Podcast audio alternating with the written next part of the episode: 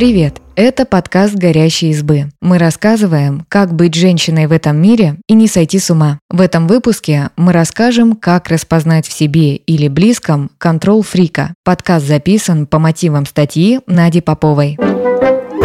Желание контролировать какие-то события в своей жизни – естественный механизм защиты. Наш мозг не любит непредсказуемость и пытается определить все неожиданности. Это нормально до тех пор, пока контроль не занимает все мысли и силы. Тогда уже не заботливый мозг диктует, что делать, а внутренний маньяк контроля. Рассказываем, как узнать контроль фрика и помочь ему проработать желание контролировать все на свете.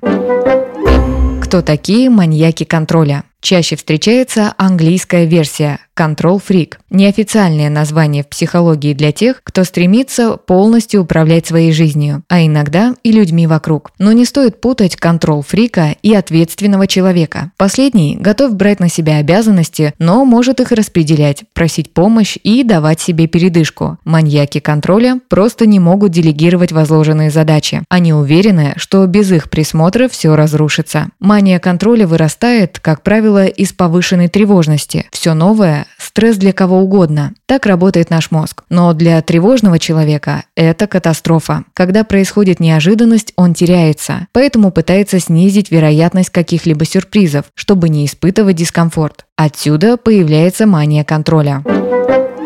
Как определить контроль фрика? Уверенность, что жизнь зависит только от него. Умение брать ответственность за свои успехи и неудачи – навык психологически зрелого человека. При этом он осознает, что иногда на ход событий влияют другие люди и обстоятельства. Контрол-фрик уверен, что может предотвратить любую неудачу, потому что он все и всех контролирует. И когда неудача все-таки происходит, человек с манией контроля злится на себя. Постоянная уверенность в своей правоте. Контрол-фрик думает, что все делает правильно. Если он видит, что окружающие живут не так, как он, его внутренний маньяк контроля указывает на это. Из-за этого контрол-фрик иногда неосознанно может насаждать свою точку зрения и пытаться контролировать жизнь других. Его внутренний контролер рассуждает так. Если окружающие перенимают мою модель поведения, легче предсказать, что они сделают. Продумывание наперед. Любое мероприятие, даже незначительное, рассчитано до мелочей. Контрол-фрик точно знает, что будет делать через неделю, а в поездку берет вещи на любую погоду, даже если прогноз показывает стабильные плюс 30 без осадков. План и перестраховка – его лучшие, но токсичные друзья. Когда что-то идет не по плану, это выбивает его из колеи. Гибкость – это не про маньяка контроля. Ему трудно подстроиться под ситуацию, которую он не ждал. Неожиданные обстоятельства обстоятельства злят и расстраивают его.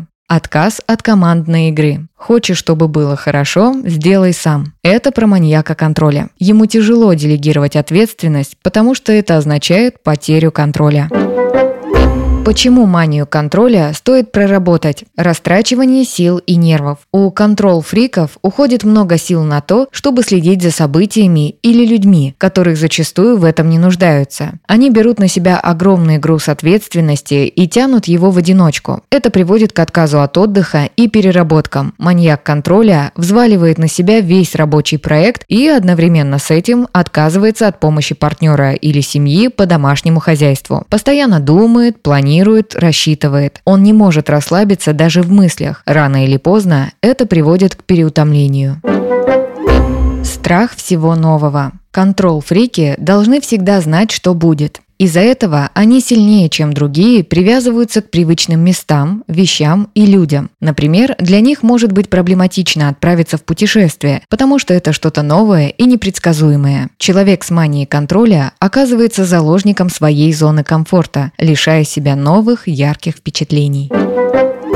Проблемы в общении. Представьте, что коллега делает ваши задачи по общему проекту, или что подруга постоянно учит, как жить, или вы не можете отправиться с партнером в путешествие, потому что он саботирует любую поездку. Звучит не очень радостно. Из-за своей одержимости контрол-фрикам порой трудно общаться с окружающими. Осознанно или нет, они могут вторгаться в чужие границы, пытаться контролировать жизнь. Они не позволяют близким людям расслабиться и сами при этом переживают. Как бороться с желанием все контролировать? Прежде всего, предстоит работать с чувством тревоги. Нужно сделать так, чтобы мысль об отсутствии контроля перестала приносить дискомфорт или снизить тревожность настолько, чтобы она не подталкивала к конкретным действиям. Психолог Мария Гофман рассказала, как с этим работают на терапии и какие методы можно использовать в повседневной жизни. Когнитивно-поведенческая терапия. Предстоит поработать с мыслями наподобие «а что если?», «а вдруг?». Как только замечаете их в своей голове, остановитесь и скажите себе, что это мысли мозга, а не вашей личности. Вам не обязательно верить всему, что он думает. Его задача – защитить вас, поэтому он иногда раздувает из мухи слона. Напомните себе об этом и проговорите более реалистичный исход. Если вы опаздываете в офис, мир не разрушится. Скорее всего, самое ужасное, что случится, вам придется сказать начальнику, что автобус попал в пробку.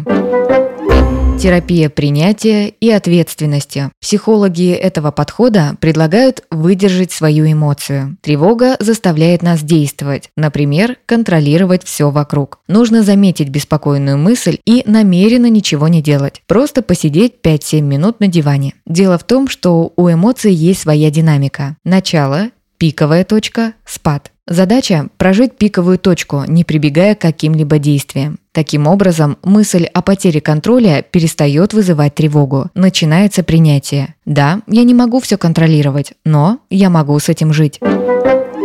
Позиция наблюдателя. Эта техника направлена на то, чтобы отдалиться от тревожных мыслей. Нужно взглянуть на тревожность как на процесс в своей голове, отдельный от вашей личности. Когда накрывает, можно вслух произнести «Здравствуйте, тревожные мысли. Я с вами знаком, знаю, что вы сейчас какое-то время побудете со мной, я не против но займусь своими делами. Вы не боретесь с ними и не избегаете с помощью контролирующего поведения. Вы принимаете эти мысли, но дистанцируетесь от них. Техника заземления. Как бы банально это ни было, в момент тревожности нужно почувствовать здесь и сейчас. Уведите внимание с тревоги и контроля на вещи, которые вас окружают. Рассмотрите, какого цвета ваша стена. Посчитайте узоры на шторах, встаньте на ковер и почувствуйте, как он ощущается стопами. Это нужно делать, пока не пройдет та самая пиковая точка. Берите максимум информации из настоящего момента, чтобы переключиться и прожить эмоцию, не прибегая к контролю.